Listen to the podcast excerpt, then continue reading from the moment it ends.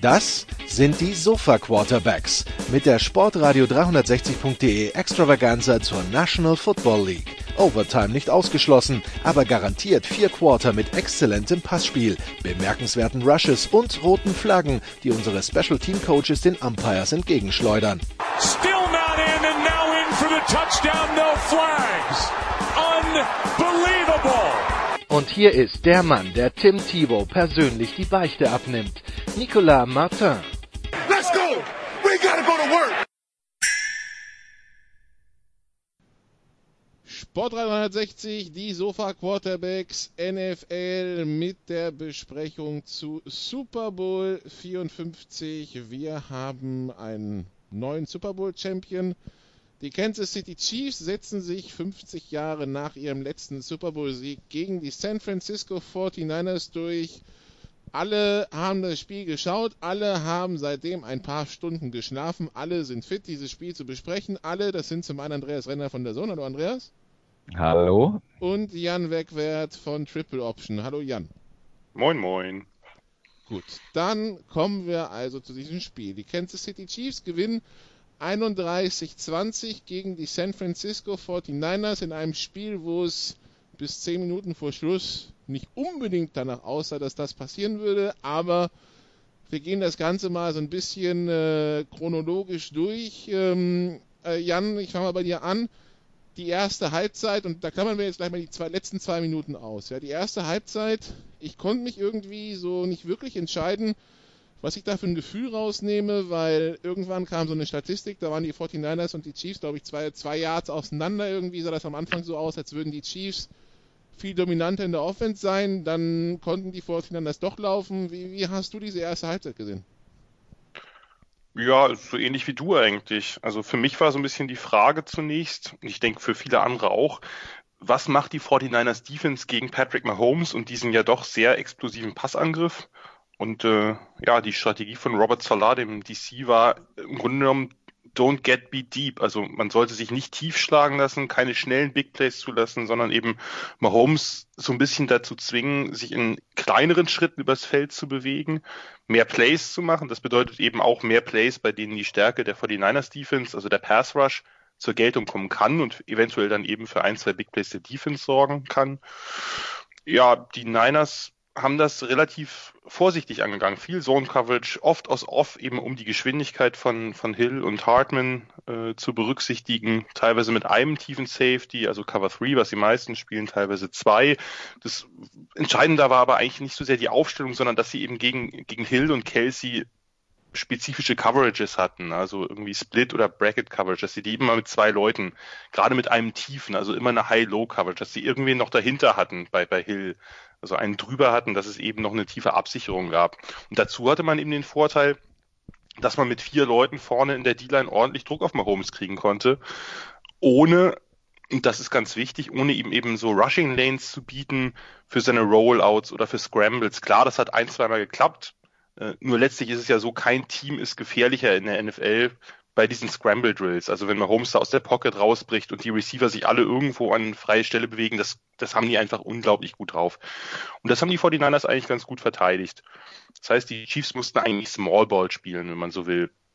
Ich habe mich ein bisschen gewundert, warum sie nicht trotzdem ab und zu mal einen tiefen Shot versucht haben, einen tiefen Pass. Es gab ja durchaus Plays, äh, wo dann Hill isoliert war, zum Beispiel gegen Sherman, da hätte man es vielleicht mal ausprobieren können, denn selbst wenn es nicht klappt, zieht es ja die Defense ein bisschen auseinander. Und so kam es eben, dass die Chiefs in der ersten Halbzeit zumindest für mich überraschend viel liefen. Das war nicht immer mit dem gewünschten Erfolg verbunden, aber man muss auch dazu sagen, dass Mahomes sicherlich nicht seinen besten Tag hatte. Der hat sich vom Druck ein bisschen aus dem Rhythmus bringen lassen und da waren dann zum Teil auch ein paar Bälle dabei, die einfach nur schlecht geworfen waren, wo es jetzt nicht unbedingt daran lag, dass er besonders viel Druck hatte. Aber insgesamt dieser Druck, Nick Bosa, äh, wirklich ein unglaubliches Spiel. Der hat ja, ich glaube, nachher habe ich irgendwo gelesen, eine zweistellige Zahl an Pressures. Der kam oft eine Zehntelsekunde zu spät, aber der hat sein, der hat vielleicht von allen Spielern Play by Play das meiste rausgeholt. Und auf der anderen Seite haben die Chiefs halt offensiv, ja, ihr gewohnt kreatives Spiel aufgezogen mit ein bisschen mehr Play-Action-Pässen und ein bisschen weniger Laufspiel. Da muss man natürlich auch dazu sagen, das hat am Anfang nicht so gut funktioniert. Das kam nicht richtig in die Gänge, abgesehen von diesen Reverses, die sehr gefährlich waren auf Debo Samuel. Die Chiefs haben am Anfang ein bisschen tiefer verteidigt, nachher kamen sie nach vorne äh, und haben dann auch relativ viel Press gespielt, die Receiver eben äh, gleich unter Druck gesetzt, die, die Releases gestört und das Timing gestört die haben Kittel ganz gut in den Griff, äh, Griff bekommen. Äh, der hatte wenig Szenen, der hätte vielleicht ein paar mehr Bälle bekommen können. Und ja, Jimmy Garoppolo hat das eigentlich, fand ich, relativ souverän runtergespielt. Der hat die Yards genommen, die da waren. Kurzpassspiel, eben sehr viel Play-Action, meist über Samuel Kittel oder Juszczyk. Und nehmen wir mal, du hast es ja gerade schon angesprochen, am Anfang sah es so aus, als ob die Chiefs ein bisschen besser ins Spiel kommen. Und da war dieser erste potenzielle Knackpunkt, war letztlich ja diese fürchterliche Interception von Garoppolo, als er unter Druck der den Sack nicht nehmen wollte. Ich dachte erst, er wollte den Ball wegwerfen. In der Zeitlupe sah das dann eher so aus, als ob das gewollt in die Richtung war. Ich weiß nicht, ich glaube Sanders war der. Augen wirft sich aber immer noch besser, ne? das ist wohl wahr. Ja, ich glaube, er hatte Sanders da ein bisschen tiefer und äh, hier hätte das Spiel ja früh kippen können. Es stand schon 3 zu 7 und wenn die Chiefs dann daraus einen Touchdown gemacht hätten, 14-3 mit der Offense der Chiefs, das wäre für die 49ers, das wäre denen sicherlich auch vom, vom Spielstil nicht so entgegengekommen. Aber ihre Defense hat halt gehalten und dann stand's ja, zunächst nur 3 zu 10 aus ihrer Sicht. Ich kann ja jetzt hier mal eine kurze Pause machen, bevor ich die ganze Halbzeit rekapituliere, aber das war so ein bisschen auch den, der Eindruck, den ich hatte, dass es dass man es geschafft hat, die Chiefs so ein bisschen äh, zu, zu Small Ball zu zwingen, was sie nicht so gewohnt waren, wo sie dann mit einigen Läufen, vielleicht auch einigen Läufen zu viel drauf reagiert haben. Äh, und selber kamen dann die, die 49ers gerade dann im zweiten Viertel ein bisschen besser in Schwung in dem Moment, wo das Laufspiel auch lief, wo sie eben sehr variabel spielen konnten. Mit Laufspiel, mit Play Action, mit Passspiel oder eben mit diesen ganzen Reverses und Misdirection Plays. Das Ding ist, ich habe tatsächlich irgendwann dann im, äh, im dritten Quarter, als es dann, ich habe Mitte oder Ende des dritten Quarters, dann hieß die, die 49ers Panten zum ersten Mal. Ich so, okay, was haben die denn gemacht? Und dann habe ich erst zurückgeschaut und tatsächlich, die erste Halbzeit ging ja ziemlich schnell runter. Es waren ja. insgesamt acht Drives mit dem, was die, also inklusive dessen, was die 49ers da am Ende fabriziert haben, Andreas. Ähm, das waren alles lange Drives, die viel Zeit von der Uhr genommen haben. Also quasi hat jede, jede Defense hat so ein bisschen der, der gegnerischen Offense gesagt, so Leute, ähm, ihr geht hier bitte jetzt in 5, 6 Yards Schritten übers Feld, mal gucken, ob ihr das schafft. Und sowohl San Francisco als Kansas City in den Offenses haben diese Herausforderung dann angenommen, bloß dann geht so eine Halbzeit auch schnell vorbei. Aber es sah zumindest teilweise für mich so aus, wie als würde die 49ers Defense dieser Chiefs-Geschichte immer so ein bisschen hinterherrennen in der ersten Halbzeit. Wie ging es dir da?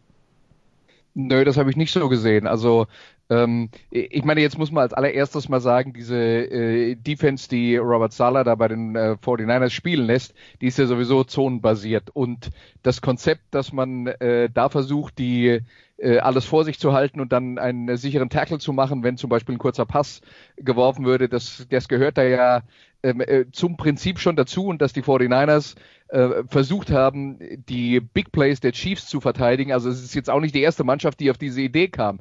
Äh, unterm Strich steht, zur Halbzeitpause hatte Kansas City zehn Punkte. Und ich glaube, da war San Francisco sehr mit zufrieden. Und ich glaube, der ganze Gameplan von San Francisco war darauf ausgelegt, den, der Chiefs Offense möglichst wenig Chancen zu geben.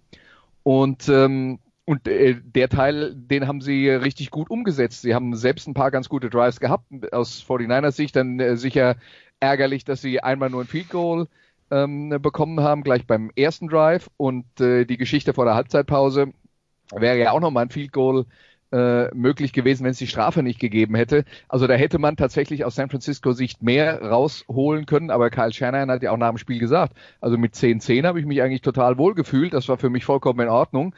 Und ähm, ja, äh, das, das war die Strategie und die ist jetzt nicht so ungewöhnlich, muss man dann sagen. Die 49ers Defense hat das halt relativ gut umgesetzt, weil äh, egal wie ich versuche, Big Plays zu verhindern, die meisten Defenses schaffen es halt nicht, Kansas City bei 10 Punkten zu halten. Also 10, 10, ja. Ja, ja. ja, absolut richtig. Wollte ich gar nicht, ich wollte es, ich habe es vielleicht nicht, nicht klar genug ausgedrückt. Es, es ist nur so, ich fand, dass sie es vorsichtiger gespielt haben als ihre normale Cover 3, die ja auch schon vorsichtig oder vorsichtiger ist, aber sie haben oft einen zweiten Safety tief gehabt oder eben einen der Linebacker ein bisschen tiefer droppen lassen, damit sie eben gerade im Slot, wenn Hill oder Hartman oder am besten auch beide im Slot stehen, dass sie eben da versuchen, dass, dass sie kein, kein 1 gegen 1 Matchup kreieren, gerade mit Hill. Und das fand ich hat, hat am Anfang recht gut geklappt und ich habe mich, wie gesagt, gefragt, warum, warum, Kansas, äh, warum Kansas City nicht versucht hat, einfach mal auch den, den tiefen Schuss zu nehmen. Denn möglich wäre es ja gewesen, das ein oder andere Play. Einfach nur, einfach nur ums, äh, einfach nur um eine Ansage zu machen. Und äh, aber gut, äh, das äh, hat sich dann in den entscheidenden Plays nachher geändert. Äh, genau. Ja. Jan, wie viel Liebe gibt es dafür, dass die Chiefs einen Play aus dem Rose Bowl 1948 ausgebildet haben? ja, ich, äh, ich, ich kenne das Play noch aus einem anderen College-Spiel. Ich kann, kann mich aber nicht mehr daran erinnern, welches es Von, war. Also, äh, 1932 oder wann? nein, nein, nein, nicht live, nicht live erlebt. aber ja, fand ich, fand ich, fand ich sehr schön. Insgesamt waren ja zweimal diese, diese Plays, wo sie, das war glaube ich beides mal bei Fourth Down äh, wenn ich mich jetzt richtig erinnere, wo sie eben dann den Direct Snap einmal auf Williams und einmal auf Kelsey gespielt haben. Äh, schöne Variation und natürlich auch sinnvoll, dass sie äh, da zweimal bei Fourth and One gegangen sind. Das, äh, das ist ja überhaupt keine Frage. Also das, das mussten die Chiefs hier schon machen. Ich bin gespannt, wie oft wir dieses Play dann in den nächsten Jahren in der GFA sehen werden. Aber ja, weil das äh, also so oft wie ich das für die Special die letzten Jahre gesehen habe, das wird ein Spaß. Dann kommen wir auf diese letzten zwei Minuten der ersten Halbzeit zu sprechen, Andreas. Ähm, es gab nicht wenige, die sich gewundert haben, als der, als die Chiefs mit circa 1,40 auf der Uhr, vierten Versuch bei laufender Uhr hatten, dass äh, die 49ers keine Uhr, äh, keine, kein Timeout genommen haben. Es wurde auch ähm, der General Manager der Niners eingeblendet, wie er irgendwie in der Loge ist und das Timeout-Zeichen macht und sich fragt, wieso sein Headcoach keins nimmt.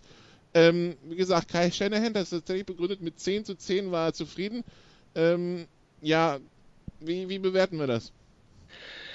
Also, ich bin da ein bisschen hin und her gerissen. Ich habe äh, alle Argumente von beiden, ich, ich glaube so ziemlich alle Argumente von beiden Seiten gehört. Es gibt Leute, die sagen, äh, die, dann gar nicht, äh, ohne nachzudenken, sagen, da musst du auf jeden Fall äh, ähm, Vollgas spielen. Es gibt Leute, die sagen, naja, wenn du dann so vorsichtig agierst, das sendet vielleicht auch ein äh, Signal an deine, äh, an dein Team, dass du äh, da möglicherweise ein bisschen ängstlich bist und das willst du deinem Team eigentlich nicht vermitteln.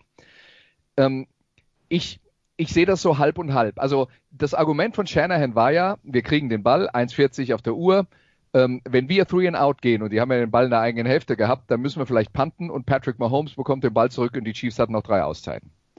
Ähm, das Risiko war ihm zu groß. Das kann ich nachvollziehen. Was ich nicht ganz nachvollziehen kann, ist, dass man, ähm, also ich hätte jetzt gesagt, du spielst die Uhr bis eine Minute runter und dann fängst du an, deine Auszeiten zu nehmen. San Francisco hatte ja selbst noch drei Auszeiten. Du spielst die Uhr bis eine Minute runter, dann hast du noch äh, ein oder zwei äh, Plays auf jeden Fall. Ähm, das heißt, selbst wenn Kansas City dann anfängt, Auszeiten zu nehmen und so weiter und so fort, bist du dann in der Situation, wo Mahomes nicht mit drei Auszeiten und noch mit anderthalb Minuten auf der Uhr an den Ball kommt. Und das wäre aus meiner Sicht vielleicht die, die richtige Mixtur gewesen. Tatsache ist, die 49ers haben es anders gemacht. Sie haben die Uhr äh, deutlich unter die Minutenmarke laufen lassen und haben ja dann mit, mit zwei äh, Pässen auf einmal noch die Chance aufs Field Goal gehabt. Und dann gab es diese Offensive Pass Interference Geschichte, die, ähm, äh, die das dann zunichte gemacht hat. Aber insgesamt, was die Strategie anging, war das für mich, also für mich wäre so ein Mittelding richtig gewesen. Ähm, ich glaube, viele von denen, die jetzt laut schreien, der Shanahan, was für ein Idiot, wie kann er das machen? Wenn, wenn die 49ers ein Three and Out gehabt hätten mit drei Pässen, sie hätten gepantet und Mahomes ähm, äh, äh, hätte da den Ball bekommen mit drei Auszeiten, das wären genau die gleichen Leute gewesen, die dann in der Situation dann laut geschrien haben, hätten, ähm, was für ein Idiot, wie kann man das machen und das, was ist das für ein Time Management? Ich glaube, es, es wäre ein Mittelweg. Aber auch hinterfragen, ohne ihn gleich als Idioten zu betiteln. Ja, also ja, nee, nee. Machen, das ist, also. Natürlich, man, man, darf, man darf alles hinterfragen, aber ich äh, lass mich mal so sagen, diese Zwischentöne, von denen du jetzt redest, ich war gestern äh, dann auch ein bisschen auf Twitter unterwegs, da kriegt man nicht so viel mit von diesen Zwischentönen. okay, ja, nee, wir, wir also, aber aber also, es ist es ist, ist vollkommen legitim, das, äh, das zu hinterfragen. Äh, ich, ich denke halt nur, da sind wir ganz schnell wieder an dem Punkt, dass wenn es nicht funktioniert, war es halt blöd und der Typ ist ein Idiot. Ja. Ja, Jan, wie siehst du es? Mich hat dann, also ich saß ja, ich saß ja mit Christian zusammen und wir haben auch ein bisschen gerätselt und dachten so, okay, vielleicht sind wir einfach, also haben kurz dann, man hinterfragt sich ja trotzdem, ist man komplett auf dem falschen Dampfer. Als wir dann mal John Lynch eingeblendet haben, der selber dieses Timeout-Zeichen gemacht hat, dachten wir, okay, vielleicht haben wir doch nicht so falsch gedacht. Wie ging es dir da, Jan? Ich hatte denselben Impuls zunächst. Also ich habe auch gedacht, hier muss man erstmal das Timeout nehmen. Es war, glaube ich, ungefähr 1,45 auf der Uhr ja. noch, als dieses Play, es war, glaube ich, ein, ein Screen auf Williams, der dann gestoppt wurde. Und meine erst, mein erster Impuls, klar, hier die Auszeit nehmen, dann hat man genug. Ja, man hätte das, ich denke auch, man hätte das anders spielen können, vielleicht. Aber zwei Faktoren waren vermute ich zumindest, für Shannon ausschlaggebend ist, hier so vorsichtig anzugehen. Das erste ist eben, dass die 49ers den Ball in der zweiten Halbzeit zuerst bekommen. Das heißt, er kriegt ja den Drive, wenn er jetzt diesen quasi abtötet. Und eben die angesprochene Frage, dass die Chiefs eben drei Timeouts haben und damit natürlich auch taktisch agieren können. Man muss das vielleicht auch so betrachten, wenn der Punt nun wirklich gut gelingt und die 49ers vielleicht innerhalb ihrer fünf oder innerhalb ihrer drei festhängen, dann wird es natürlich kritisch, weil dann kann man nicht Attacke spielen und dann kommen die Chiefs eventuell eben wirklich nochmal mit Top-Feldposition in Ballbesitz, wenn sie ihre drei Auszeiten dann nehmen. Ja, Von daher kann das tun, das tun sie ja auch, wenn du, also wenn wir es, wenn wir es zu Ende denken, ja, mit, mit einer Minute panten sie, nageln dich ja die drei. Du läufst wahrscheinlich dreimal, sie nehmen drei Auszeiten, du pantest wieder raus, das heißt, die Chiefs kriegen den Ball mit einer Minute, mit 45 Sekunden auf der Uhr an deiner 40. Vielleicht, vielleicht mit 40, aber nicht mit 1,30. Ja. Äh, gut, klar. Äh, nur, von daher kann ich nur grundsätzlich verstehen. Ich sage nicht, das ist die richtige Entscheidung, weil ich so, ich kann mhm. nachvollziehen, dass er das Timeout vor dem Punt vielleicht nicht nimmt, sondern den Punt abwartet und sagt, okay, stehen wir an der 2 oder stehen wir an der 20? Nur dann finde ich, in dem Moment, es lief ja gut für die Niners. Sie, sie starten ihren Drive von der 20. Da finde ich, hätte er vielleicht ein bisschen öffnen sollen. Da hat er dann erst zwei Läufe äh, rausgehauen, die der erste sozusagen lässt die Uhr weiterlaufen, mit dem zweiten haben dann die Chiefs die Auszeit genommen. Play Action hat vorher ja wirklich gut funktioniert und da hätte er vielleicht ein bisschen mehr riskieren sollen oder ein bisschen zeigen sollen, okay, wir versuchen es, wir müssen ja nicht gleich äh, All-Out spielen, aber wir bleiben unserem Kurzpassspiel treu, wir bleiben der Play Action treu und mal gucken, vielleicht geht noch was. Und man hat ja gesehen, als dann der, dieser sehr, sehr gute Pass auf Kittel kam, vorher war ja noch der, die, die Texas Route von, von Wilson, von dem Running Back, mit dem er dem, den Third Down, da hat er, glaube ich, die Chiefs ein bisschen überrascht. Und dann kam eben dieses Play, man kann jetzt lange über die, über die OPI diskutieren. Für mich war das eine. Ich weiß nicht, wie ihr das seht. Ja, also ich fand, kann man geben. Frage ist, muss man sie geben, aber ja. Ja. Also, das ist jetzt so eine Situation, ähm, wir reden ja dann, äh, gerade wenn wir über Fußballentscheidungen reden, reden wir ja oft vom Graubereich. Ne? Äh, es ist so, der Chiefs-Verteidiger hatte auch die Hände äh, an, an Kittel dran. Aber er schiebt dann halt eben auch an und wenn man dann die Wiederholung sieht und so ein bisschen aus dem Blickwinkel, äh, die, den der Schiedsrichter drauf hat, kann man dann schon sagen, ich, ich sehe, warum der diese Flagge geworfen hat. Ich kann das verstehen. Ja, Aber ich glaube, es, wird kein Skandal, es wird kein Skandal draus, wenn sie nicht fliegt. Nee, nee. Natür natürlich nicht, nee. aber das ist ja eben dieses, es ist vertretbar, aber kein Muss, wie genau, ganz genau, viele. Ja, also, also, es ist halt nicht so eine Flagge wie letztes Jahr äh, New Orleans gegen LA. Nein, nein, nein. nein. Aber, aber du, du, könntest jetzt auch sagen, insgesamt haben die Schiedsrichter in diesem Spiel sehr wenig Flaggen geworfen. Da passt es nicht ganz zum, zum Rest von dem, was sie so gemacht haben, aber trotzdem ist es jetzt nichts, wo ich mich groß drüber aufregen kann. Für mich war der zweite Stoß, also er hat ja vorher schon mal versucht zu schieben, das erste Mal, das war dann noch nicht mit Extended Arm und dann macht das ja nochmal und ich, ich glaube ja nur, wenn ein Verteidiger eine ähnliche Körper äh, einen ähnlichen Körperkontakt macht, dann schreien viele schneller nach Flagge. Offensivspielern wird das gerne mal etwas, etwas mehr nachgesehen. Ich fand das auch nicht vergleichbar mit dem Rudolph-Touchdown, aber äh, es ist letztlich auch müßig darüber zu, zu streiten, weil äh, es, war eine, es war eine Entscheidung, die wird nicht zurückgenommen, auch mit Review nicht, natürlich nicht, weil es ja letztlich innerhalb der Regeln ist, ob das jetzt zu kleinlich ist oder nicht. Da hast du natürlich recht, Andreas, die waren sonst mit den Flaggen sehr, sehr vorsichtig. Anyway, ähm, letztlich hätte das natürlich, hätte dieses Play natürlich äh, Shanahans Strategie dann äh, bestätigt, wenn man so will, auf dem Feld. Äh, ist so nicht passiert, nur trotzdem, ich bleibe dabei, äh, ich kann verstehen, warum er die Timeout vor dem Punt nicht nimmt, aber dass man danach so vorsichtig ist und auch selbst wenn er läuft, der kann ja dann auch ein bisschen Hurry-up machen, aber das war eigentlich, wollten sie es in die Halbzeit bringen und sind erst dazu übergegangen zu passen, als die Chiefs ihre erste Auszeit genommen haben. Ich glaube, eine Sache, die ich dazu noch sagen will, äh, für, für viele Leute war es ja auch so ein bisschen der äh, erste äh, Instinkt dann zu sagen, oh, das heißt, er traut seinem Quarterback nicht. Also ich glaube, wenn man sich dann anschaut, wie äh, wie Shanahan dann zu Beginn der zweiten Halbzeit Plays gecallt hat, kann man das definitiv ins Reich der Legende äh, verschieben, weil da war er nicht schüchtern, den Ball werfen zu lassen das wäre mir auch ein bisschen zu platt. Und insgesamt fand ich, was, was ihr gerade schon erwähnt hattet, diese erste Halbzeit lief ja wirklich unglaublich schnell ab. Also das Spiel war nicht unbedingt schnell, aber es lief schnell vorbei, dadurch, dass es eben, dass beide Teams den Ball relativ gut bewegen konnten. Wenige Drives, aber natürlich auch wenige Big Plays. Also es gab jetzt äh, kaum Three and Outs, nur das erste von den Chiefs, wenn ich jetzt mich, also im allerersten Ballbesitz, wenn ich mich jetzt richtig erinnere. Und es gab eben wenig Big Plays und dadurch ist das Spiel einfach so schnell vorbeigegangen. Und das war ja in der zweiten Halbzeit auch nicht so anders. Aber insgesamt eine relativ seltsam, seltsame Dynamik fand ich dadurch.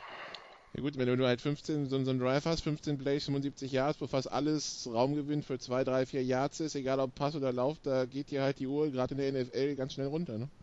Das ist richtig. Und dass das ausgerechnet von den Chiefs kam, äh, hätte man jetzt vielleicht für heuer auch nicht unbedingt erwartet. Also, zur Halbzeit, also ein 10 zu 10. Die, Halb die Halbzeitshow klammern wir mal aus. Da kann sich dann jeder seine eigene Meinung bilden. Wir überspringen also in etwa 40 Minuten Realzeit und kommen also wieder rein in dieses Spiel in Quarter 3, Andreas. Ein Quarter du, reden wir nicht über die Halbzeitshow? Du kannst gerne was schnell zur Halbzeitshow sagen, aber äh, nee, ich hätte da jetzt konkret keine Fragen zu. So. Das wäre jetzt mein Punkt. Aber mhm. ein, ein, ein drittes Quarter bis sogar in den Anfang des vierten Quarters hinein, wo man das Gefühl hatte, San Francisco so langsam aber sicher übernehmen sie das Kommando in diesem Spiel. Sie machen immer wieder ihre Punkte. Sie erzwingen zwei Turnover der Chiefs.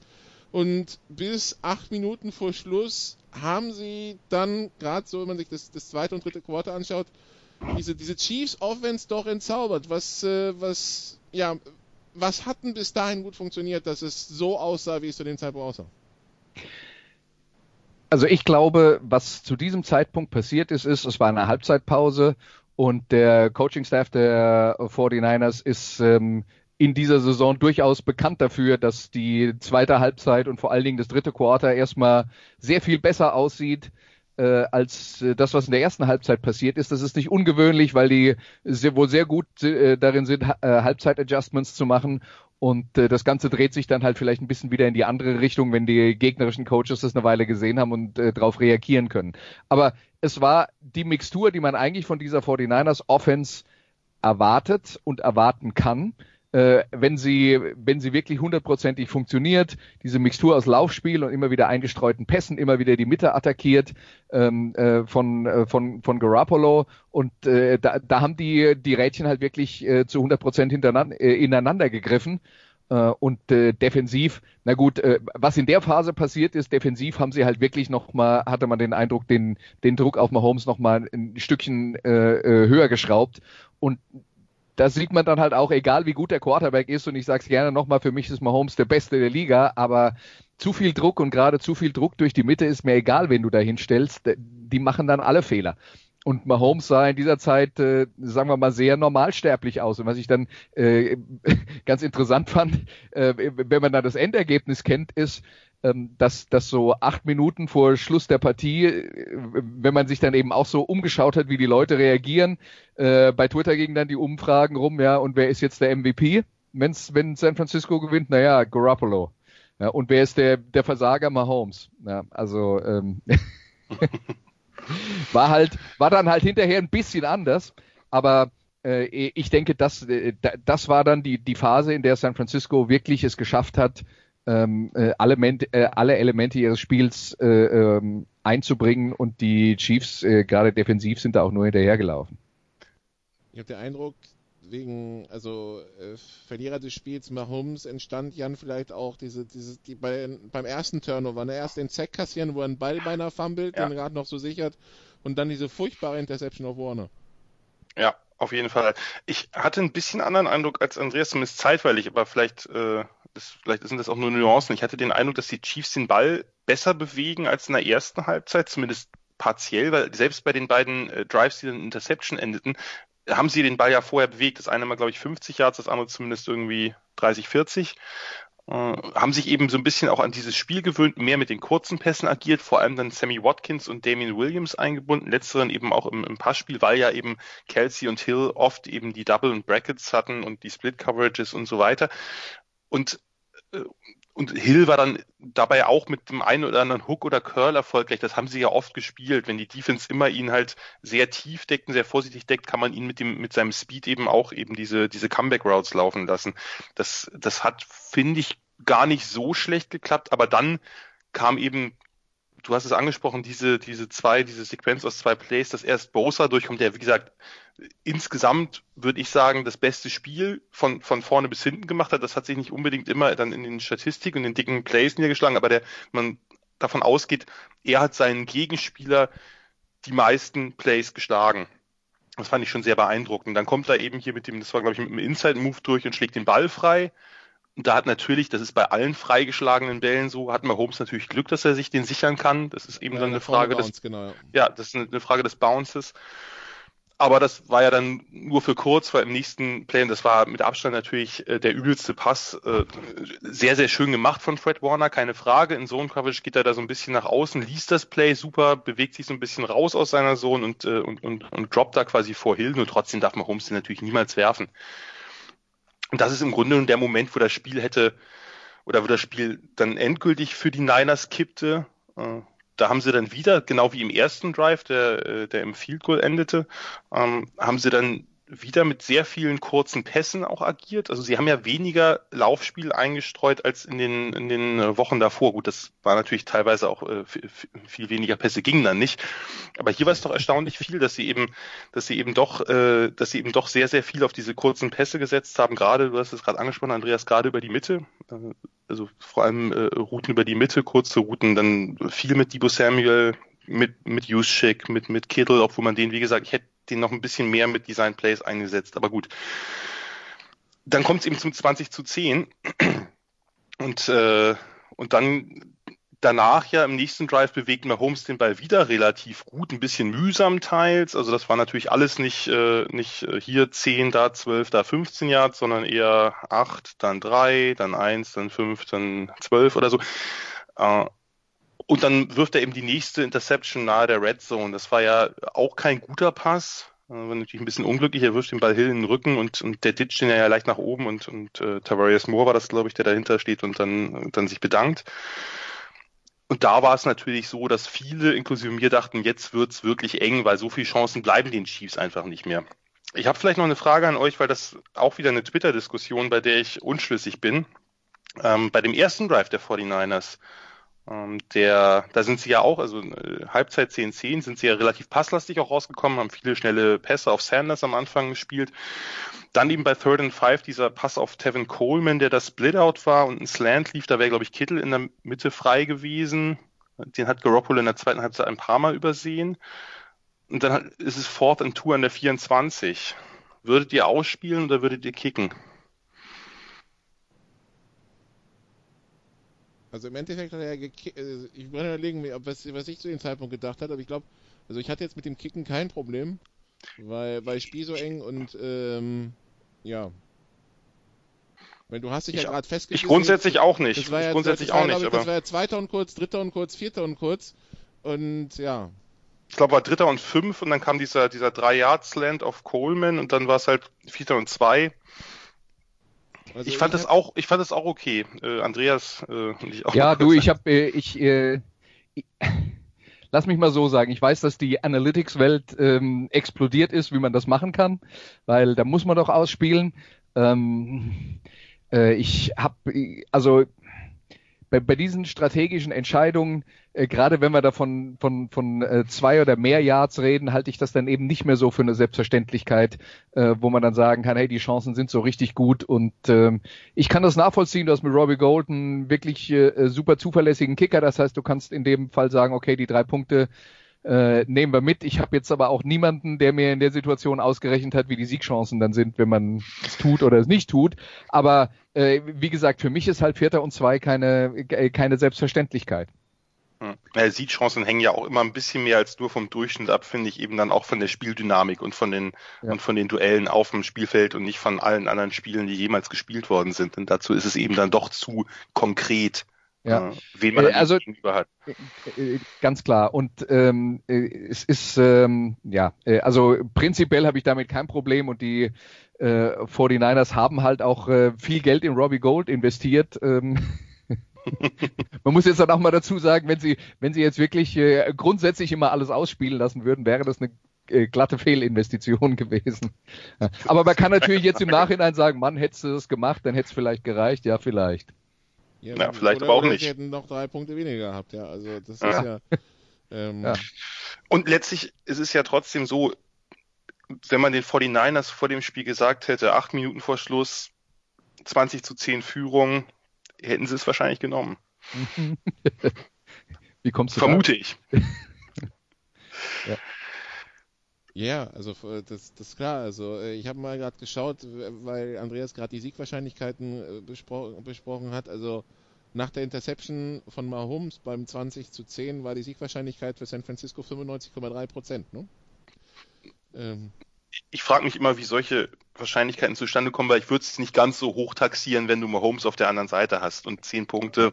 Ja. Aber und, und, und das sind eben auch genauso, ich meine, das, das muss man halt auch, wenn wir über die Situation Ende der ersten Halbzeit geredet haben, ja, da ist Mahomes auf der anderen Seite. Ich gehe mal ganz ja. stark davon aus, Shanahan hätte nicht so gedacht bei, sagen wir mal, äh, 32, äh, äh, 30 von äh, äh, 31 anderen Quarterbacks in der Liga. Ja? Also das, äh, das, sowas spielt halt immer eine Rolle und da ist mir dann die Statistik auch ein bisschen zu billig oft. Korrekt, denke ich. Auf jeden Fall die Kansas City Chiefs Offense, Mahomes hin oder her, äh, bis dahin ziemlich entzaubert. Und äh, nach der Interception die 49ers, die den Ball nicht wirklich bewegt bekommen. Sechs Plays müssen dann, äh, müssen, äh, nee, ähm, nee, nicht sechs, sondern fünf Plays, genau. Aber nehmen drei Minuten von der Uhr, panten den Ball wieder weg. Mit, äh, ja, mit den angesprochenen acht Minuten. Und äh, ja, man denkt sich, so, Kansas City, jetzt äh, wäre es langsam mal an der Zeit. Und Kansas City, die also wieder in ihrem typischen Loch hängen und sich erstmal in dritten und 15 einbuddeln, Andreas, machen auch bis dahin nicht den Eindruck, es können sich aus diesem Loch befreien, ne? Sorry, ich habe gerade noch was recherchiert. Muss mir die Frage nochmal stellen. Also, also, die, ja. die, also, wir haben, wir haben dieses 10 zu 20. San Francisco ja. puntet mit 8 Minuten und wir wissen, Kansas City in seinem Loch müssen rauskommen und dann buddeln sie sich erstmal weiter ein in dieses schöne dritte und 15. Mit der Challenge und so weiter. Ja, ja, und ich meine, wer um Himmels Willen hätte denn äh, in der Situation da noch äh, wirklich, wirklich was auf sie gesetzt? Und ich meine, wenn wir über dieses Spiel reden und über den neuralgischen Punkt, in dem dieses Spiel gekippt hat, das ist natürlich genau dieser äh, dritte und 15. Ich muss ja gerade mal jetzt gerade das äh, Internet angefangen, ein Video abzuspielen. also ähm, äh, das ist der neuralgische Punkt. Und ich meine, wenn irgendwann mal in jedem, in jedem äh, Super Bowl gibt es dieses eine ikonische, wie die Amerikaner es nennen, Play, in dem, äh, äh in dem äh, quasi das Spiel zusammengefasst wird und in dem äh, die, die Entscheidung fällt. Und letzten Endes war es das. Ja? Ähm, wir haben ja darüber geredet, die 49ers, die Strategie war, wir halten äh, alles vor uns, wir wollen keine Big Plays zulassen das war das einzige richtige Big Play, das die Chiefs hatten bis zu diesem Zeitpunkt. Und die 49ers Defense hatte das ansonsten komplett im Griff, was die langen Pässe anging. Also die Chiefs mussten immer den langen Weg gehen und da waren sie ja nicht sehr erfolgreich dabei. Zehn Punkte. Äh, und zwar Anfang des vierten Quarters. Ähm, aber das Ding, wenn du dir das dann nochmal anschaust, Mahomes steht in der Pocket und ich glaube, es war DeForest Buckner, der durchkommt und der Mahomes wirklich voll abräumt und der den Ball wirklich im allerletzten Bruchteil der Sekunde noch losgeworden ist. Und, äh, und, und ja, und dann auch seines Körpers in einer halben Sekunde länger und er wird ja. begraben, genau, ja.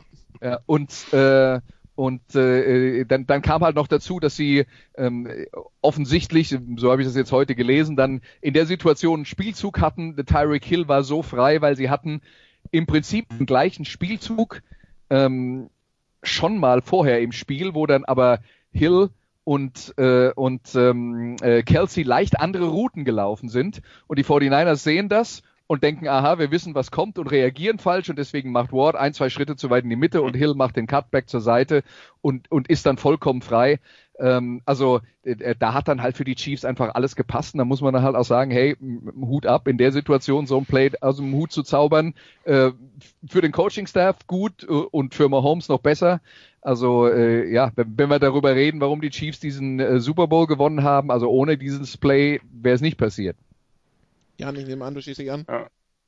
Ja, auf jeden Fall. Das ist, das ist der Knackpunkt des Spiels gewesen. Da kann man vorher von irgendwelchen Entscheidungen, die Shanahan getroffen oder nicht getroffen hat, sonst wie viel reden. Es stand 20 zu 10, es war Dritter und 15. Es sind, glaube ich, da noch sieben Minuten auf der Uhr gewesen oder irgendwas in der Richtung, äh, wenn überhaupt.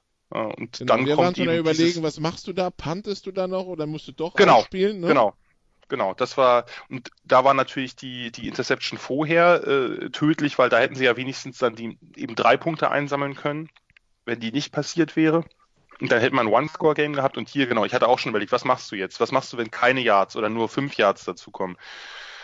Ja, und dann äh, ist das eine Mal halt äh, Tyreek Hill One-on-One gegen, gegen Jimmy Ward, gegen den Safety. Äh, ich grundsätzlich sehr schätze, ein alter, alter Mac-Spieler von Northern Illinois, aber den hat er ja komplett auf links gedreht. Mit dieser war ja so eine po Post-Corner oder zumindest angedeutet, dass er eben nach innen geht und dann äh, äh lässt sich Ward, da so verladen, dann muss sich ja einmal komplett drehen mit, mit dem Rücken zum Play.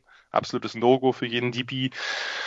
Und äh, da hat natürlich dann Mahomes, äh, klar, das äh, toller Wurf, hat den Shot genommen äh, von, von Buckner, ich glaube auch Buckner war. Äh, und äh, nur besonders genau musste der Ball ja nicht sein. Da war ja äh, fünf, fünf Yards um ihn rum war niemand. Ich weiß nur nicht genau, natürlich tolles Play, nur das ist auch den 49ers klar gewesen, dass das ein ganz, ganz entscheidender Spielzug ist. Und in, diesem, in dieser Situation lasse ich alle notfalls One-on-One. -on -one. Watkins, das haben sie die ganze Zeit eigentlich gemacht, meinetwegen sogar Casey, aber nicht Hill. Da lasse ich jeden anderen das Play machen, aber nicht, ganz sicher nicht Hill. Äh, und ja, äh, so war es dann. Aber was ich insgesamt fand, war, dass mir, dass mir Salada ein bisschen zu oft in diesen, ich hatte den Eindruck, dass er seiner Front nicht mehr so, so vertraut, klar, die ist auch müde geworden, aber dass er dann mir zu oft auf den Blitz gesetzt hat und das ist gegen Mahomes einfach was, was selten klappt.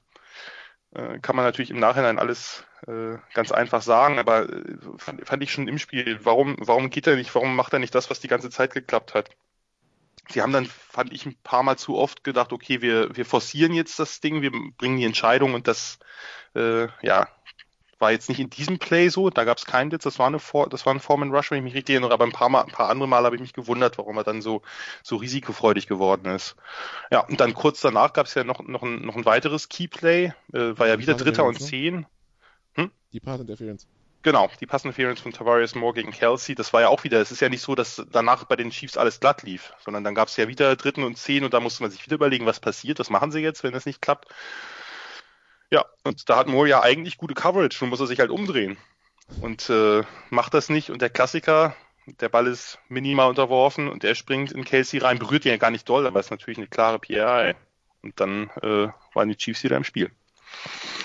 Nur insgesamt finde ich, äh, war jetzt viel heute, las ich viel Shanahan wieder zu konservativ. Da frage ich mich erstmal, wo ist das wieder her? Weil bei den Falcons gab es kein zu konservativ, sondern wenn man ihm da für irgendwas kritisieren kann, dass er eben zu wenig konservativ äh, gecallt hat äh, gegen die Patriots. Und auch hier kann man ihm das eigentlich nicht vorwerfen, finde ich, denn er hat auch mit der Drei-Punkte-Führung im Rücken und auch vorher, er hat ja nicht angefangen, plötzlich nur noch zu laufen und nur noch die Uhr zu bespielen, sondern er hat eigentlich äh, relativ viele Pässe gecallt. Nur haben Garoppolo und seine Receivers eben nicht mehr die Plays gemacht wie in den ersten drei Vierteln. Play Action hat nicht mehr so gut funktioniert, war nicht mehr so effektiv. Also jetzt gerade auch bei dem 20 zu 17, da hat er dann einen Lauf von Mostert und dann zwei Incompletions. Kaum Zeit von der Uhr genommen. Aber er hat es ja versucht. Er hat ja versucht, eigentlich das Spiel aktiv zu gestalten und nicht abzuwarten und auf seine Defense zu, oder nur auf seine Defense zu vertrauen. Und da war es dann natürlich das ein oder andere Mal, das sind ja auch absolute Big Plays ich glaube, es war in diesem Drive äh, 20 zu 17, äh, ich glaube, es war beim Second oder beim Third Down, äh, wo Chris Jones, der äh, mehrere Bälle getippt hat, dann so ein bisschen der, der Stachel im Fleisch der Niners war. Denn da gab es diese, da war Kittel, hat gegen, gegen Terrell Sachs gespielt und den hat er total verladen, was jetzt nicht wahnsinnig unwahrscheinlich ist, dass das so passiert, wenn man dieses Matchup hat. Aber da stand eben Chris Jones in der Passing Lane hat den Ball gebattet und dadurch äh, war es eben ein First Down weniger mindestens sind eben doch manchmal dann die, die wenig äh, spektakulären, aber extrem wichtigen Plays, die den Ausschlag geben. Also grundsätzlich finde ich, ich eine Statistik lächerlich, das ist die, die es dann, die dann kam mit Kai Shanahan ist im vierten Quarter im Super Bowl 0 zu 6 und also quasi 0,46 nach Punkten. Wo ich mir denke, okay, die 0 kann man ihm vielleicht anlasten, aber was ist mit den 46, also die 25, die er in Atlanta gefressen hat, da war er nicht Headcoach. In Atlanta ist Defense ja. Wie wir wissen, ja, Jan. Ähm, uh. ähm, was soll der, was soll der Quatsch? Also man macht sich sehr gern sehr einfach. Ja, äh, wir, wir, wir, sind jetzt an dem Punkt, wo man, äh, wo, wo die Geschichte halt nicht mehr ist, äh, Andy Reid kann keine wichtigen Spiele gewinnen, jetzt ist es halt Shanahan und Garoppolo und weiß der Teufel was. Also zu dieser, zu dieser Phase im Spiel äh, möchte ich auch noch, noch äh, ein, zwei Sachen anmerken. Also zum einen diese, diese abgewehrten äh, Pässe von, von Jones, die waren halt wirklich super wichtig. Hast du ja eben schon gesagt. Die haben im Prinzip zwei Drives zu, äh, äh, zunichte gemacht äh, für, für San Francisco. Äh, und das lag nicht daran, dass sie in dem Moment irgendwie zu ängstlich oder zu vorsichtig oder sonst irgendwie gespielt haben. Aber wir haben vorhin über die OPI geredet äh, gegen Kittel und ich habe gesagt, die, das wird geworfen, äh, da kann ich mit leben. Insgesamt denke ich, aus, aus Sicht der 49ers, es macht mich relativ fassungslos, wie, wie sehr die 49ers Defensive Line die Chiefs Offensive Line dominiert hat und es gab keine einzige Holdingstrafe. Und aus meiner Sicht hätte es in diesem Spiel locker drei oder vier geben können, wenn nicht geben müssen. Aber auch darüber kann man möglicherweise diskutieren und sagen, naja, sie haben es halt ein bisschen, ähm, äh, sie haben halt im Super Bowl nicht so viele Flaggen werfen wollen. Aber die eine Situation, über die man nicht diskutieren kann, und das war, äh, nachdem die Chiefs auf, glaube ich, 2017 rangekommen sind und die 49ers im dritten Versuch Garoppolo unvollständig wirft und er wird in dem Moment vom Gegner wirklich mit einem ganz klaren Helm gegen Helm-Hit ja. umgenietet. Das war weil über alles andere kann man diskutieren, darüber kann man nicht diskutieren. Das war eine glasklare Fehlentscheidung. Da hätte es 15 Yards, Personal Foul und ein neues First Down für San Francisco geben äh, müssen in dieser Situation. Das kommt eben dann auch noch bei all dem, was da passiert ist, erschwerend hinzu. Und was, was ich jetzt interessant finde, ist, über diese OPI wurde schon äh, also an allen Fronten diskutiert, mit dem ich heute befasst habe. Und dieses, dieses glasklare Helmet zu Helmet, äh, wo man ja wirklich befürchten musste, dass Garoppolo eine, eine Gehirnerschütterung davon getragen hat. Also genau das, was die NFL auf jeden Fall verhindern will. Der Helm saß danach kein nicht Mensch mehr ganz drüber geredet. vorher, ne? Ja, nee. hat kein Mensch drüber geredet. Ja, aber das, das kommt dann halt eben zu allem anderen auch noch erschwerend hinzu. Also ich weiß, dass ja. Christian und ich da auch saßen, weil du eben die Holdings angesprochen hast. Also ich glaube, es gab einmal gab so es einen, so einen gefühlten 20-Step-Drop von äh, von äh, von Mahomes, da wird, da wird äh, Bose auf jeden Fall gehalten und irgendwann kommt er einmal rum und will von hinten das Tackle machen und irgendwann irgendwer zieht ihn den Fuß weg. Ich weiß nicht, Christian noch gefragt hat, sag mal, ist das nicht auch ein Holding? Weil irgendwie, das wirkt schon, also, also Bosa streckt sich, nimmt den Arm nach vorne und irgendwie geht er dann einen halben Meter nach hinten, weil ihm der Fuß weggezogen wird. Ich denke mir halt, okay, gut, kann man machen, aber ist halt elegant. Aber gut, ich glaube nicht, dass es das streng entschieden hat. Da hat dann schon recht. Irgendwie, äh, ja, äh, aber das, äh, ja, die, die, dieses, äh, dieses Roughing the Passer hätte man geben müssen. Jan. Auf jeden Fall. Und bei, bei Bosa ist es einfach so, dass das hat sich insgesamt hat das so ein bisschen, das habe ich auch so gesehen wie ihr. Also da gab es ein, zwei äh, Plays, wo man das nicht nur vielleicht, sondern vielleicht auch ein bisschen mehr als vielleicht hätte callen können. Das passt so ein bisschen dazu, dass er halt sehr, sehr viele knappe, es gab ja diesen einen Rollout, wo Mahomes dann, äh, wo Mahomes dann selber läuft, wo er ihn wirklich haarscharf noch an der Wade erwischt und wenn es ein bisschen tiefer ist, dann kommt Mahomes zum Stolpern. Also Bosa hat ganz, ganz viele Fast-Plays gehabt. Unglaublich viele. Und äh, ja, das, das passt so ein bisschen. Bei den, bei den Penalties fällt mir noch ein, ich will jetzt gar nicht alle aufzählen, aber da gab es eben noch diese, ich glaube, es war gegen, gegen Emmanuel Sanders, wo er wirklich gedreht wird, also wo eben der, der Arm ja. des DBs um ihn rumge und, und er wirklich gedreht wird in dem Moment, wo er zum Ball will. Das war, glaube ich, irgendwie eine Post oder Slant Route. Auch relativ klar, aber das ist eben das Problem. Das haben wir ja auch schon während der Saison das ein oder andere Mal angesprochen. Gechallenged werden hm. solche Dinger nicht mehr, es sei denn, sie sind glasklar, Saints glasklar, sagen wir mal, äh, weil, weil es einfach, weil es einfach nicht overturned wird. Ja.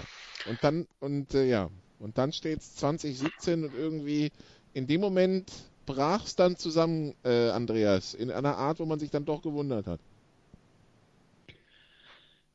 Ja, äh, also wie gesagt, die 49ers mussten dann äh, panten, weil sie eben diese Strafe nicht bekommen haben. Jetzt äh, kann man dann sagen, äh, selbst wenn sie die Strafe bekommen hätten, ähm, äh, wären sie äh, möglicherweise nicht äh, äh, nicht deutlich weitergekommen. Aber gut, das hätte in, in der Situation halt nochmal anderthalb Minuten von der Uhr genommen.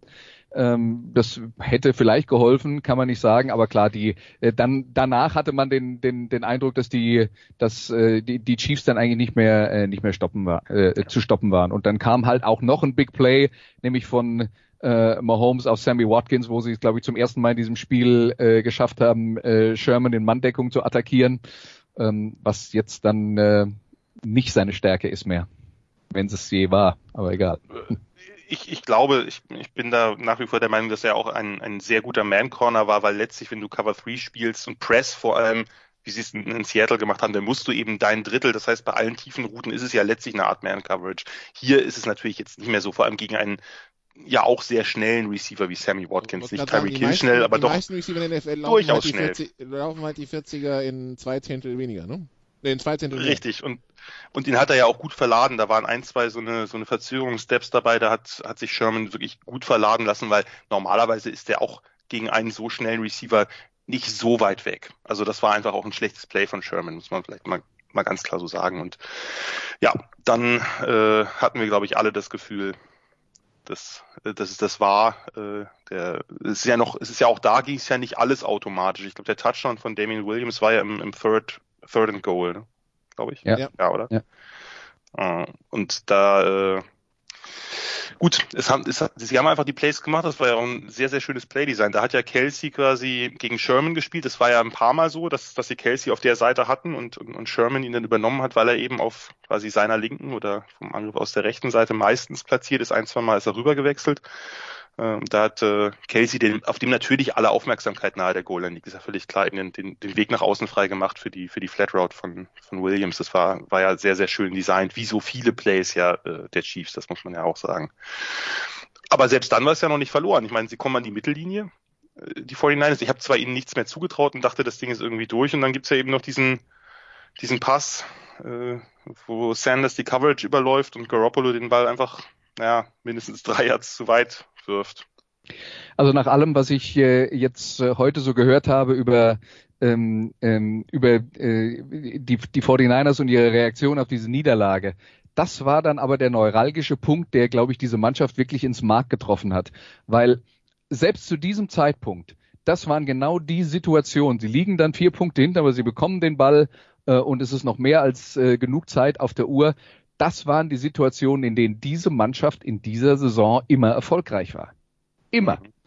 Und ähm, nach dem, was ich so äh, gelesen und gehört habe von den, von den Beobachtern, von den Journalisten, die wirklich die Mannschaft die gesamte Saison über begleitet haben, die sagen, äh, zu dem Zeitpunkt war der Glaube noch enorm stark. Einfach weil sie gesagt haben, hey, das ist unsere Situation. Wir gehen jetzt raus und wir gewinnen das Ding. Und das hat tatsächlich diesmal nicht geklappt. Und das hat, glaube ich, das, das Team wirklich äh, äh, total ins Mark getroffen, äh, dass sie jetzt dann halt im, im wichtigsten Spiel und im wichtigsten Moment nicht in der Lage waren, das, was sie die gesamte Saison geschafft haben, umzusetzen, nämlich in, in, äh, in, dem, in den entscheidenden Momenten mit ihrer Offense die Spiele zu gewinnen. Ja. Ja, das ist halt, ist halt wirklich, also diese, dieses Play, das wird jetzt nicht groß diskutiert werden oder ist auch, glaube ich, gar nicht so groß diskutiert worden, aber das ist ja schon ein sehr, sehr wichtiges Play gewesen. Man sieht ja, Sanders hat die Coverage überlaufen, äh, mindestens einen Step. Und klar, im, im Nachhinein, da ist es natürlich immer leicht zu sagen, dass man in so einem Moment vielleicht ist der Underthrow dann notfalls besser als der Overthrow, weil du halt eben noch die Chance auf eine PI hast. Äh, der Gegner ist ja in der Regel nicht zum Ball orientiert, sondern versucht irgendwie diesen einen Schritt aufzuholen, aber gut, äh, das ist halt einfach alles. vorwerfen, in dem Moment Touchdown zu denken. Nee, äh, ja, wollte ich das, auch nicht. Das, das, das war, das war nicht, nicht das, das war nicht, das war nicht, war keine Kritik, sondern ich sag nur, das ist, das ist halt natürlich hypothetisch. Nur man denkt dann mal, ach, die, die alte Rivers-Taktik. Entschuldigung, Christian, falls du zuhörst, aber lieber den Ball ein bisschen unterwerfen, um die PI zu kriegen. Aber ich denke, es ist halt jetzt auch, äh, also natürlich ist es eine Chance für Garoppolo, dieses Play zu machen. Ähm, und dann kann man auf Mahomes zeigen und sagen, er hat vor, äh, äh, äh, kurz vorher dieses äh, Big Play auf Hill gemacht unter Druck. Äh, der Pass für Garoppolo war leichter. Ja, das stimmt natürlich. Ähm, äh, zum anderen ist natürlich Pat Mahomes auch der Beste. Ja? Mhm. Und äh, Garoppolo war dieses Jahr gut, aber äh, als den Besten hätte ihn vermutlich, vermutlich niemand ähm, äh, bezeichnet. Und das Play war von der Kansas City 49 und der Pass ging an die Goal-Line. Also der Ball war 50 Yards in der Luft. Ja. Und da wird auch, also da wird nicht nur Jimmy Garoppolo nicht 100 Prozent von diesen Dingern treffen. Nee, und ganz so frei äh, wie Hill in dem von dir angesprochenen Play war ja Sanders jetzt auch nicht. Der hätte den Ball ja einfach nicht nur loppen können oder so. Das wäre jetzt, äh, wäre jetzt auch nicht gegangen. Das, ja, und dann halt danach eben. Was ich ja spannend ja fand bei den Passes, man hat ja, man hat, man sieht ja die Routen nicht, ja. Das Einzige, wo ich dann gesagt habe, hui, ist, als ich dann gesehen habe, wie der Ball losfliegt, weil der war, also niemand, wo er losgeflogen ist, wusstest du, der ist unterwegs für 50 Yards und mehr in Richtung Endzone. Ja. Was ist denn vorne los, ja? Also. Das kam so ein bisschen aus dem Nix, weil ich so dachte, okay, die werden jetzt für 10, 15 Yards werfen und dann weißt du halt in dem Moment, oh, okay, da passiert noch was, aber ja. Ich hatte kein Problem mit dem Shot, also Nö, den konnte er schon nehmen. Nur dann, das, das Fortdown war natürlich dann sehr ungeordnet mit der, mit der auslaufenden Uhr. Ich glaube, da ja, war die, ja. war, waren nicht alle on the same page, wie es so schön heißt. Ich glaube, dass, sie hätten ja noch Auszeiten gehabt. Also da hätte man aus meiner Sicht zwingend eine Auszeit nehmen müssen. Sie haben wahrscheinlich genau das gedacht, wenn es nicht klappt, können sie dann mit, wenn sie die Chiefs dann in drei Plays stoppen, kriegen sie nochmal den Ball. Ich glaube, sie wollten aber diese eine, die, die wichtige dritte Auszeit nicht verschwenden, aber im Nachhinein wäre es vielleicht sinnvoller gewesen. Aber im Nachhinein ist so vieles sinnvoller. Ja. Ja, ja. Im Nachhinein hätte jede Mannschaft immer jedes Spiel doch noch irgendwie gewonnen. Gut. Fast jede. Also am Ende ist es ein 31 zu 20 für die Chiefs mit Patrick Mahomes als MVP des Spiels. Jan, ähm, die Niners können mit ihrer Saison trotzdem zufrieden sein, oder? Ja, absolut. Ich meine, man darf nicht vergessen, klar, das lag natürlich auch an den Verletzungsproblemen, insbesondere auf Quarterback, aber ich meine, letztes Jahr war es eine 4 und 12, wenn ich mich richtig erinnere. Sie haben an 2 gepickt, was ja jetzt auch nicht so schlecht war. Wenn man jetzt sich die bisherige einjährige Karriere von Nick Bosa so vergegenwärtigt. Und allein den ja. Super Bowl. Ja. Und jetzt, ja, nur trotzdem ist das, ist das ein Spiel, das sieht ja jetzt, wenn man auf, auf die, äh, auf das Endergebnis guckt, sieht es ja viel deutlicher aus, als es war. Ich glaube, das ist schon ein Spiel, was einen noch ein bisschen begleiten wird, weil es ja eben nicht ein übliches 31 zu 20 war, was ich ja vorher eher erwartet habe. Ich hatte Kansas City schon vorn gesehen und auch vielleicht mit zwei Scores vorn, aber aber nicht so. Also das, das war ja einfach, es ist einfach eine vergebene Chance, der man vielleicht noch einen Moment hinterher trauert. Für Kyle Shannon tut es mir auch ein bisschen leid, das gebe ich gern zu. Also ich habe bei beiden, ich habe da kein, kein Pferd im Rennen gehabt, ich habe es beiden Teams gegönnt. Äh, und von daher konnte ich, das ist einer der wenigen Super Bowls, in denen ich wirklich relativ neutral rangehen konnte. Nur für Shannon tut es mir natürlich leid, weil ich, ich, ich mag ihn als Typ, er ist ein exzellenter Playdesigner. Und jetzt hat er so ein bisschen den Makel, wenn man so will, ich halte das zwar für übertrieben, aber die Medien funktionieren größtenteils so, dass er eben zweimal veritable Vorsprünge, die er hatte im, im vierten Viertel in Super Bowls verspielt hat. Einmal als OC und einmal jetzt als Head Coach.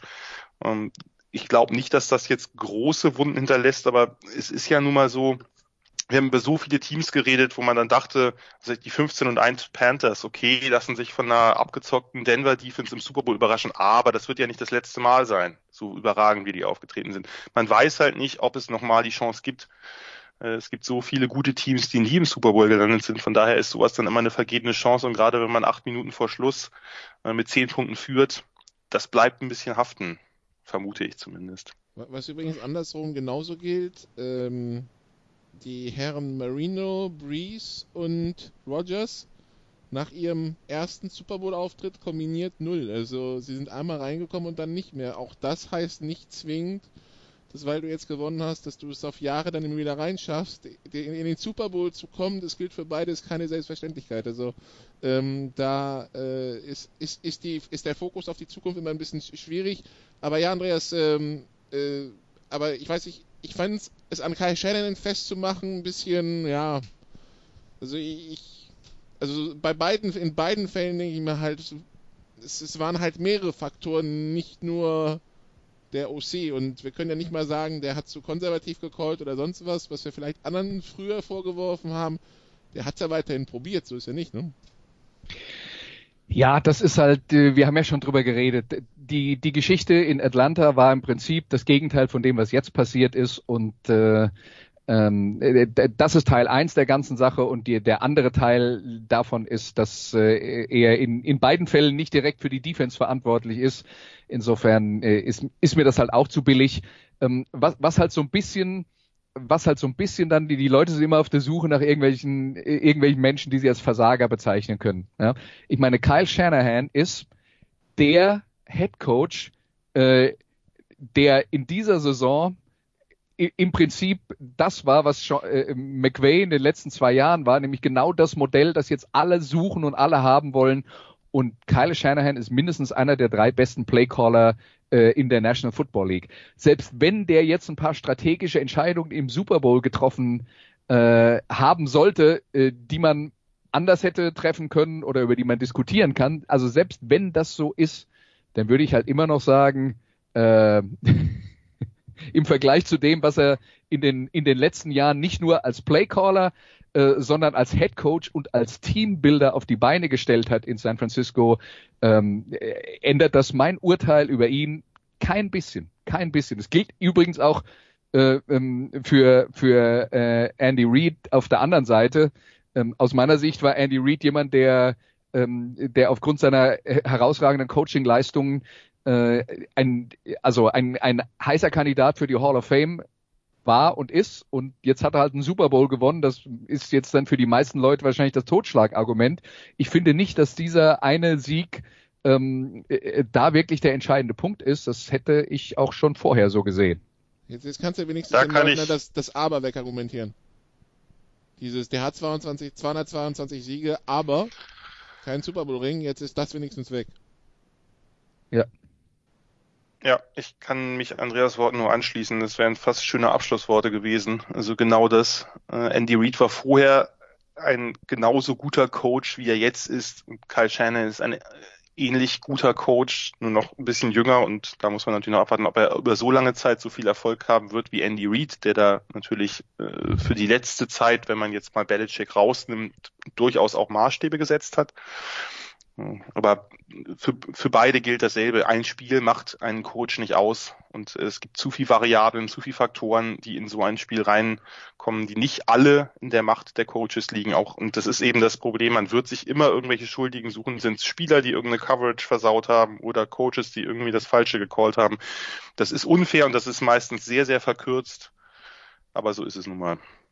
Und wenn ich so an die letzten Jahre Sofa-Quarterbacks denke, und wieder teilweise auf, auf Coaches rumgeknüppelt wird. Hallo Seattle. Ähm, Kai Shanahan war da definitiv nicht dabei. Also ähm, da weiß man auch, und der, wenn der erwähnt wurde, dann meistens mit Worten voll des Lobes. Also äh, so schlecht kann der auch nicht sein. Gut. Jetzt muss ich ganz kurz einen, einen Satz noch, äh, damit ich mich bei allen unbeliebt mache, die das so sehen, aber äh, auch für Pete Carroll gilt das. Ein, ein, ein Coach, der eine der nach Alabama größten Dynastien der letzten drei Jahrzehnte mit USC im College Football. Und eine der ikonischen Dynastien kann man vielleicht bei einem Super Bowl Sieg nicht sagen, eines der ikonischen Teams der 2010er geprägt hat mit Seattle, ein Super Bowl, ein Super Bowl sehr, sehr knapp verpasst und weitere tiefe Playoff Runs.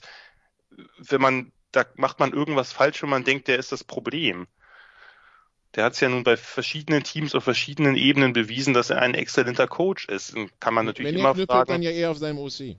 Genau, man kann natürlich immer fragen, ob alles zeitgemäß ist, ob man sich modernisieren müsste in gewissen Bereichen, aber äh, nichts davon ist irgendwie Zufall, dass ein, ein Coach in, in 20 Jahren zwei exzellente Teams im College und in der NFL formt. Also das ist einfach Quatsch. Gut. Dann, gibt es noch irgendwas zu diesem Super Bowl zu sagen? Nein? Stimmt. Gut, dann logischerweise können wir kein Picking against the Spread machen, weil wir haben ja keine Spiele mehr. Ähm, oh. Deshalb, äh, Jan, die Frage. Hey, äh, Braun, äh, New Yorker Lions gegen äh, Cologne Crocodiles, 26. April. Ja, aber da habe ich, noch, da hab ich noch keine Spread, sorry. Äh, deshalb die Frage, Jan, Jan wo, wo spielt Tom Brady 2020? Warum kannst du das nicht Andreas fragen? Nach, nachdem uns, bin ich nachdem, furchtbar schlecht. Nach, New England. Nach, nach, nach Instagram ich, ich würde, und Werbepartner und Werbespots und so weiter. Ich würde New auch England. am ehesten auf die Patriots setzen.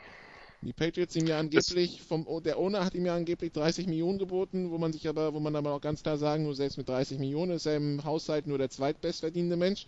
Äh, ob das der Ausstieg Das war ja die letzten nicht. Jahre ja auch.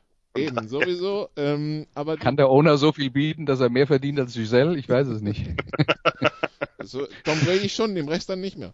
Ich, ähm, ich fände ich fänd aber das Gerücht übrigens sehr lustig, als es aufkam, dass die Chargers gelten ja als einer der heißeren Kandidaten und die Raiders, die Raiders und Gruden, ja. Und, und Gruden nochmal mit einem alten Quarterback wie seinerzeit mit Rich Gannon oder so zu sehen. Er, er steht ja auf sehr alte Spieler und äh, das wäre fast ein Fest, aber ich gehe auch eher davon aus, dass er bei den Patriots bleibt. Und dann muss uns Andreas noch was über seine Informanten in New Orleans erzählen, weil äh, vor drei Wochen hast du ja gesagt, hm? hier Taysom Hill äh, den ich, da kann ich mir vorstellen, dass sie ihn aufbauen wollen. Jetzt kamen unter der Woche Gerüchte auf, dass äh, sich Drew Brees ja weiterhin mit seinem Rücktritt beschäftigt, dass er dann in drei, vier Wochen eine Entscheidung treffen will und dass die Saints sagen, ihn gerne überzeugen würden, weiterzumachen, um dann irgendwann das Zepter tatsächlich an Taysom Hill zu übergeben als Franchise Quarterback. Also gut, gut gesehen, Andreas. Ähm, das, äh, ich ich habe die Saints in den letzten Jahren äh, zwei, dreimal in der Pre, auch schon in der Preseason gehabt und das war damals schon ein Thema. Das ist keine neue Erkenntnis. Das äh, ist dann vielleicht so ein bisschen äh, verschütt gegangen, auch weil dann Teddy Bridgewater zwischendrin da war, wo man dann auch sagen muss, Taysom Hill war jetzt vor zwei Jahren zum Beispiel der Preseason noch nicht so weit, aber äh, und es ist ja, äh, wird jetzt auch keiner behaupten, dass das der nächste Drew Brees wird, äh, was den, den Spielstil angeht. Aber ähm, insgesamt, äh, glaube ich, ist äh, Taysom Hill schon einer, der interessante Anlagen hat und wenn der unter Drew Brees lernt und jetzt tatsächlich auch ohne Druck äh, lernen kann, dann äh, halte ich das schon für ein realistisches Projekt und da glaube ich, dass er, dass er auch eine höhere Upside als Bridgewater hat. Also, das werden wir mit Ich glaube, ja. ich muss jetzt einmal noch kurz dagegen reden. Entschuldigung, Andreas. Aber ja, ich, ja. ich, weiß, ich weiß bei Hill einfach nicht, äh, also aufbauen finde ich schwierig bei jemandem, der 30 wird das ist, der ist ja, ja nun dadurch, dass er bei BYU ist 41, war. Da hat er doch noch elf Jahre. Ja, ja, also ja. ich meine jetzt mal ganz im Ernst, heutzutage, du, du, du schaust Ach. doch beim Quarterback nicht drauf und sagst, also wenn du für zehn Jahre von dem kriegst, das nimmst du doch sofort. Ist richtig. Nur der hat bisher ja, wenn man sich die Passstatistiken, ich hatte das neulich irgendwo mal gelesen, der hat ja erst, äh, der hat noch keine 20 Bälle in der NFL geworfen. Das ist mir zu wenig. Also ich, ich bin, aber ich gehöre auch, das muss ich ganz offen zugeben, zum Team Bridgewater. Da bin ich vielleicht auch nicht ganz objektiv. Äh, gut, wer ist das schon? Aber äh, ich, ich weiß nicht, ob man auf einen, auf einen Quarterback setzen sollte, der bisher ein Gadget-Player ist, ein sehr guter Gadget-Player wohlgemerkt, der kaum wirkliche Pässe quasi als Designpässe im NFL-Sinn ge geworfen hat und 30 wird.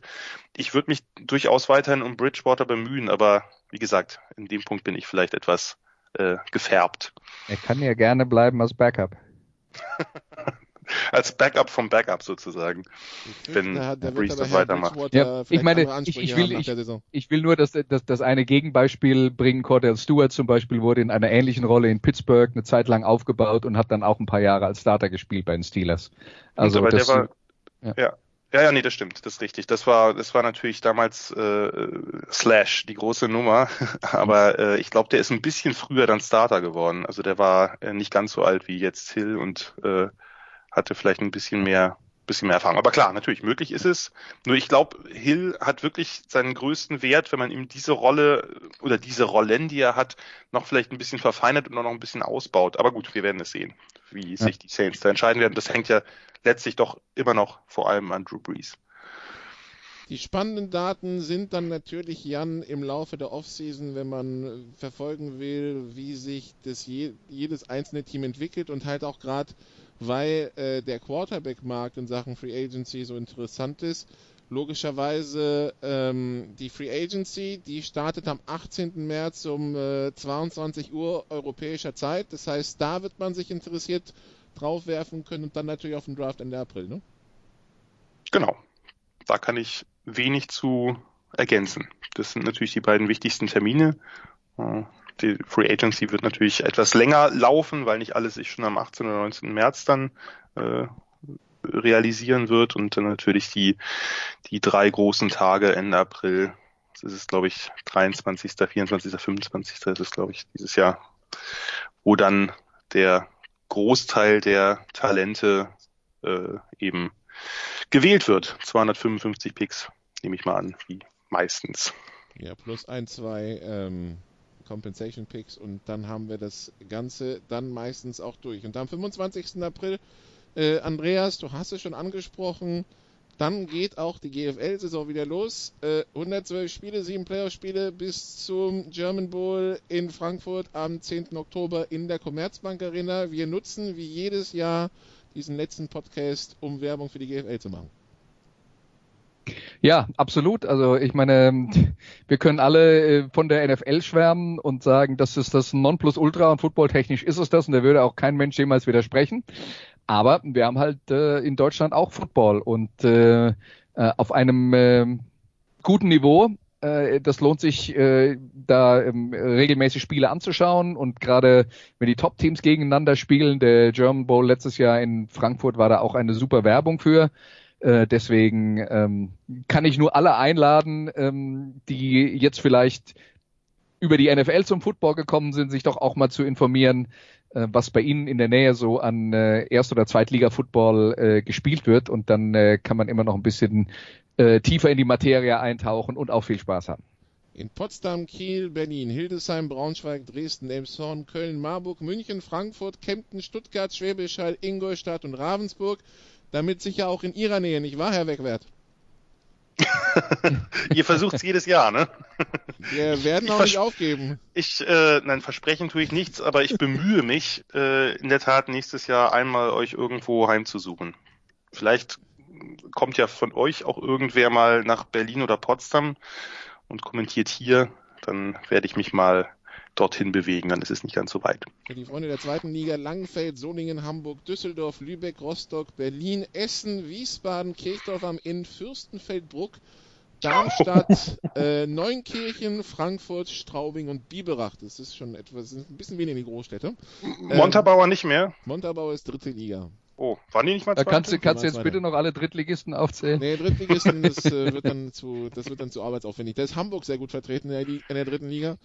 Ähm, ja, aber ansonsten München hat auch noch einen Drittligisten.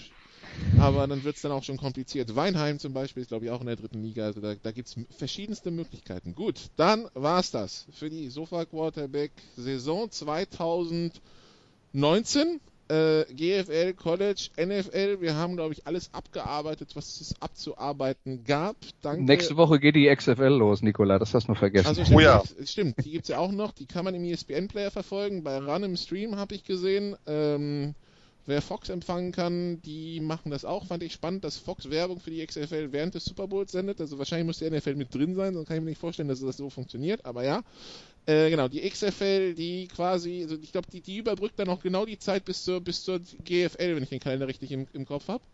Ähm, genau, ähm, das also die Möglichkeit auch noch Football zu verfolgen, vorausgesetzt die Liga schafft es dann bis zum Ende der Saison. Das ist ja auch nicht mehr so gegeben bei den bei diesen Frühjahrsligen. Ansonsten stellvertretend an Andreas und Jan danke an alle, die bei den Sofa Quarterbacks in den verschiedensten Fassungen, die wir angeboten haben, in den letzten neun Monaten mitgemacht haben. Wir hören uns bestimmt rund um Free Agency und Draft wieder mehr Washboard. Gibt es natürlich auch bei den Kollegen Marendorf und Selmita im Daily Nuggets im Washboard und dann auch am Donnerstag in der Big Show. Das war's für die Sofa Quarterbacks Saison 2019-2020. Wir hören uns bald wieder. Machen Sie es bis dahin gut. Tschüss.